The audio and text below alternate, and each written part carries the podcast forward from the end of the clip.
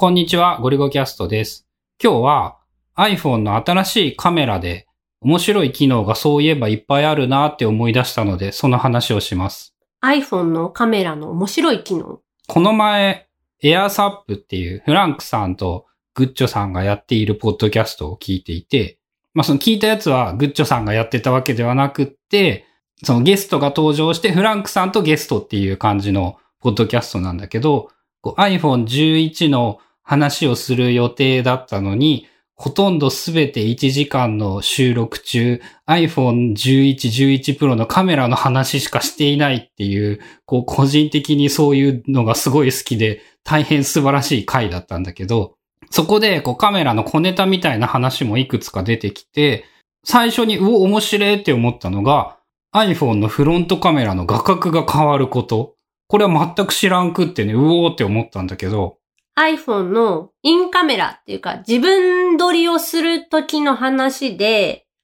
iPhone を縦に持ってる時と横に持ってる時で画角が変わるんだよね。全く知らんくってね。で、その話を、ポッドキャスト聞いて面白かったよって春菜に言ったら、それはめっちゃ面白いから、それはぜひゴリゴキャストでも紹介するべきだって言われて、面白かった。よかった？いや、これ知らなくって、まあ俺も知らんかった。まあそもそもがさ、自撮りってそんなにしないセルフィーを撮らないっていうのもあるんだけど、縦にした時と横にした時で、こう、横にした時の方が広く映るんだよね。で、それの理由っていうのも聞いてて面白かったのが、縦型に、まあ縦画面で撮る時っていうのは、主に、まあ一人で撮る場合で、横にする時は、その何人かで一緒にイエーイみたいな感じで写真を撮る想定だから、こう広がるみたいな。まあアップルがそうやって言っているわけではないから、その理由が正確かどうかはわかんないんだけど、それの話を聞いたらすごいなんかこう納得できてね。ああ、すごいな。iOS13 って真面目にバグがいっぱいで、こう OS としてはダメなところはいっぱいあるんだけど、その、あ、アップルらしいなんか素晴らしい工夫ってそういえばカメラいっぱいあるよねって思って。まあこのインカメラの画角が変わる、縦持ちと横持ちの時で画角が変わるっていうのが、まあまず一つ。で、あとそもそもめっちゃすごいのが、カメラ2個でも3個でもどっちでもなんだけどさ、拡大縮小がさ、こう、デジタルズームかのように拡大縮小してるけど、途中でカメラ切り替えてるんだよね。あれって物理的にさ、カメラの場所がちょっとずれてるから、普通に考えたらどこかで必ずガクってこうブレたりするはずなのに、デジタルズームかのように0.5倍から2倍までよ、あの、拡大縮小ができる。これは iPhone 11とか iPhone 11プラスプロとかをこうレビューしてた人たちが、まあ、こぞって言ってたことで、つまみを回すと0.5から 2. 点何歩までこう動かせるのに、本当にこうスムーズに拡大縮小ができる。まあ、ズームっていうのか拡大っていうよりかは。で、それはもう本当すごいことだっていうのは、まあ、いろんなやつで見たかな。まあね、実際使う分には、こう、使う凄さが感じられなくって、こう、目に見えてすごいぞっていう機能ではないんだけど、でも言ってみたら、そういうところをアホみたいにこだわるのが Apple っぽくって、あと個人的にそういうところがやっぱ好きなところではあるから、そういう機能がちゃんとあったっていうのは、いいことだなって思って。あともう一個地味にすごいやつが、その、これも11以降のモデルじゃないとダメなんだけど、普通にカメラを撮るときにカメラの外枠部分も見えて、構図とかを決めるときにすごい便利になるようになった。まあ、ちょこっと表示するのに時間がかかるっていうのはあるけども、その枠外が薄い黒のところ、まあ、コントロールとかシャッターボタンとかメニューが表示されているところにも表示がされて、これは0.5のその超広角にすると映る画角が出てるってこと。そう、その広角のレンズで捉えた画面を処理して外側に映っ本来のレンズに入ってない部分もこう、入っているかのように見せてくる。で、これがね、ちょっと出る時と出ない時があって、ちょっとどういう時に出てどういう時に出ないのかっていうのが、今まで分かってなかったんだけど、今日この話をする上で、いろいろ実験をしてた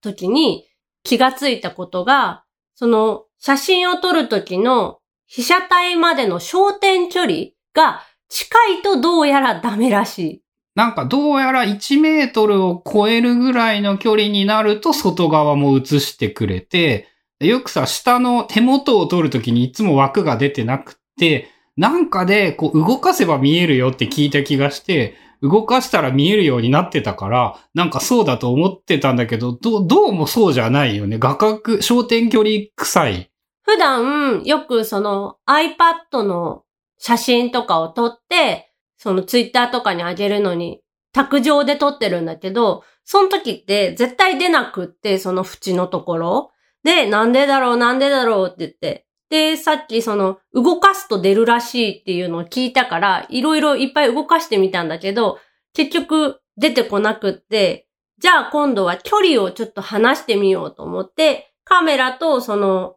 まあ、焦点を離してあげると出たっていうので、あ、これは多分被写体までのその距離がまあ1メートルを切ってるとダメっぽい。っていう感じだったね。で、それと連動して、これもエアサップで聞いて、おお、そういえばって俺聞いて知ってたと思ってたんだけど忘れてたネタとして、設定を、カメラアプリでの設定を変えないといけないんだけど、1倍で普通に写真を撮った時も、同時にその0.5倍の超広角画像っていうのも同時に記録しておいてくれて、設定カメラの中にある写真のフレームの外側を含めて撮影っていうやつなのかな？っていうのをオンにしておくと、その超広角画像も同時に保存してくれて、後から編集するときにもっと外が映ってればよかったのにっていうのを修正することができる。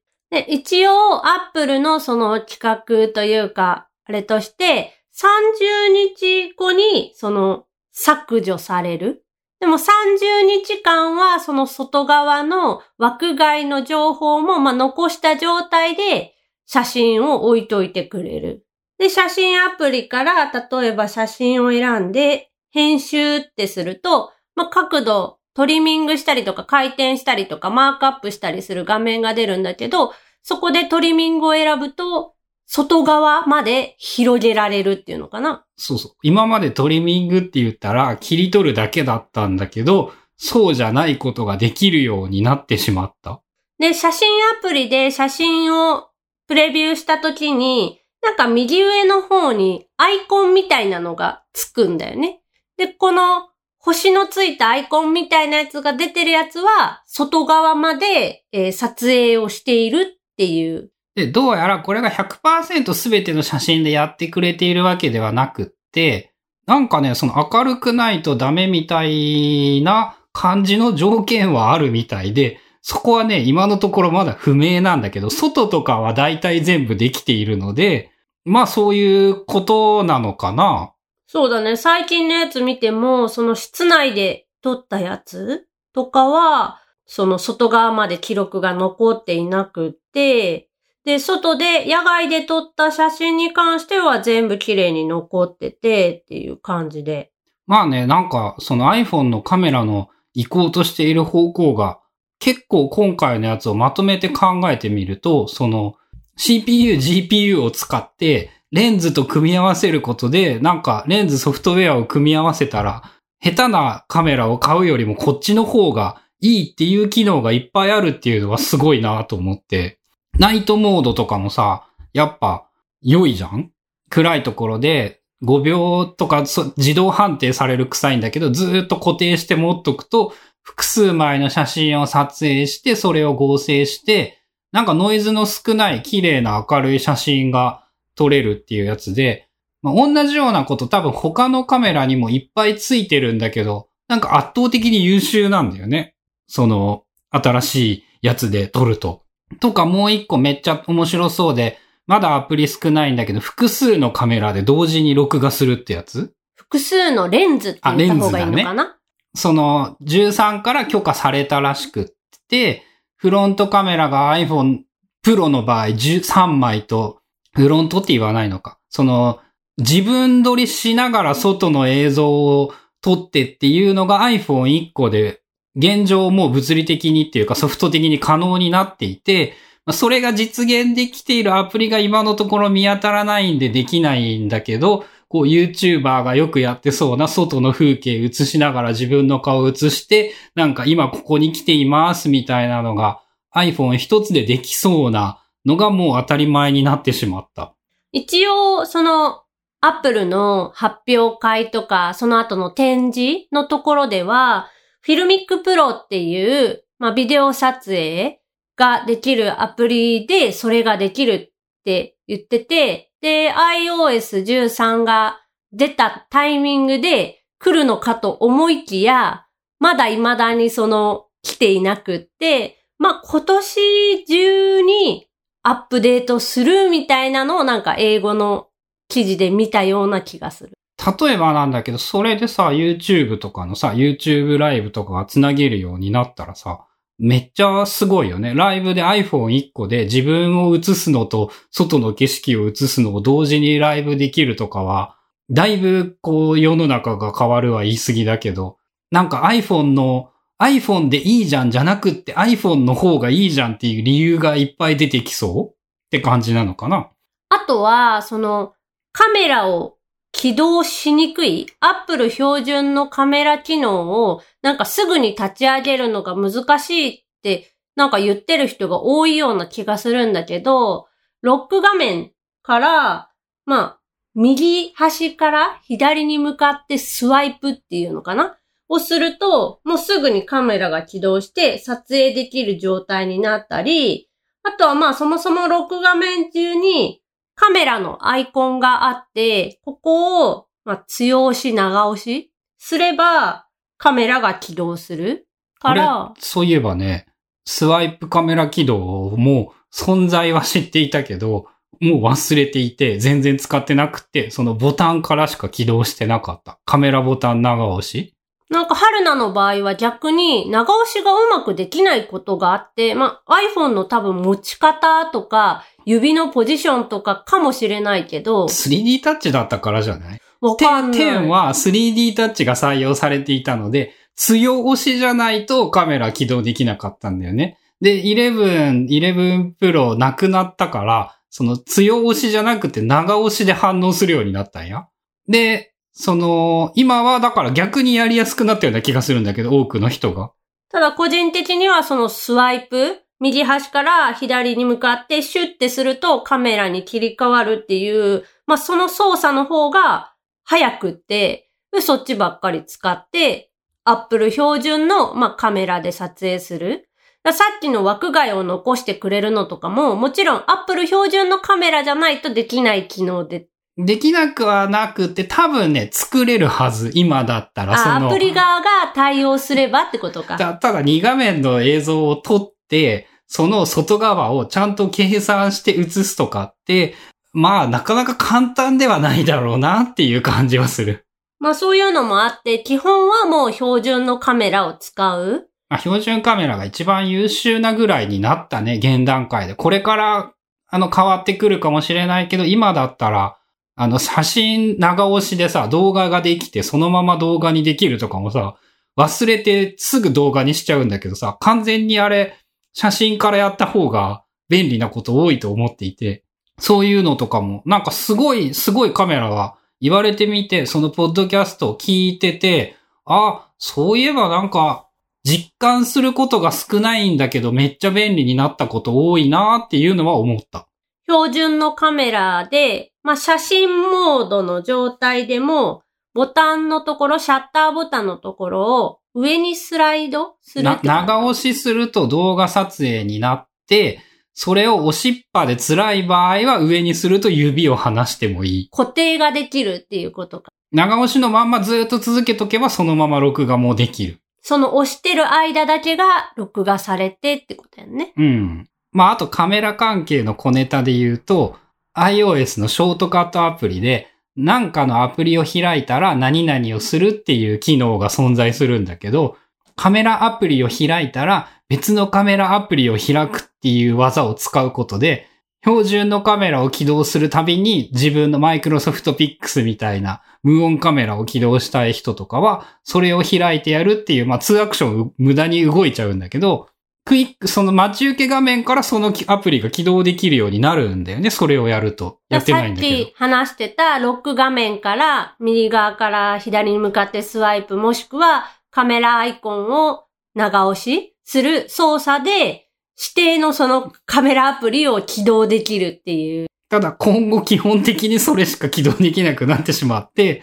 まあ、正直全然おすすめは手はないんだけどっていう。まあ、標準のカメラアプリを全然使ってなくって、もう日頃からサードパーティーのそのアップルじゃない、えー、カメラアプリを使ってる人にとっては、そっちの方が便利かもしれないかなっていう。まあ動作自体があんまりスムーズではないんだけど、でもまあロック画面から起動できるとしたらそれは確かに朗報かもしれんなっていうか、カメラを起動したらメモを開くとかいう荒技もできなくはないんだ。まあそういう感じで iPhone 11、11 Pro が優秀な部分が結構多いのかな？って思うんだけど、iPhone 11はやっぱ値段的にもなんかここ何年かの iPhone の中でコスパ含めてめっちゃいい iPhone じゃないかなっていうのを改めて思った。プロじゃなくって、まあ、プロはめっちゃいいけど高いからさ。無印の iPhone11。超広角は、やっぱね、その、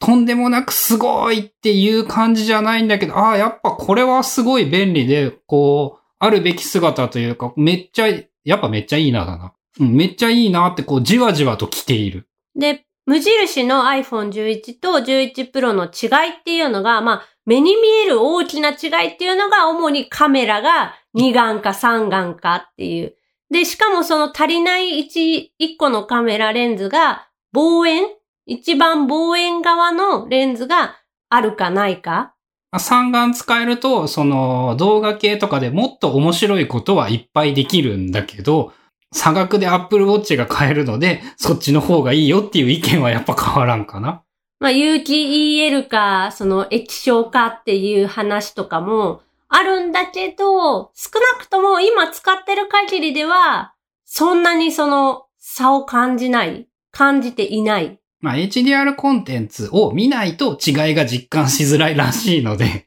まあ、iPhone 単体でクオリティの高い映画がもう見れるようになったらしい。あと Apple TV プラスが始まることによってそのコンテンツと連動させるためにもきっと重要だったんだろうなっていうやつなんだよね。まあ11月1日から Apple TV プラスもスタートするので、またそれはそれで楽しみです。あ、そっか、春菜はだいぶ楽しみだね。うん、アーケードよりもこっちの方が楽しみ。俺、Apple TV プラスとか、あ、無料でついてくるんだったらいいかもしれないねっていう、こう、おまけのおまけぐらいでしかなかったから。いや、素直にもうなんか楽しみ。まあ、映画好きとして、やっぱ楽しみではある。ということで、iPhone 11のカメラとかがすごい楽しいよっていうのと、まあ、エアサップのその話もね、めっちゃ面白かったので、ぜひ聞いてみてください。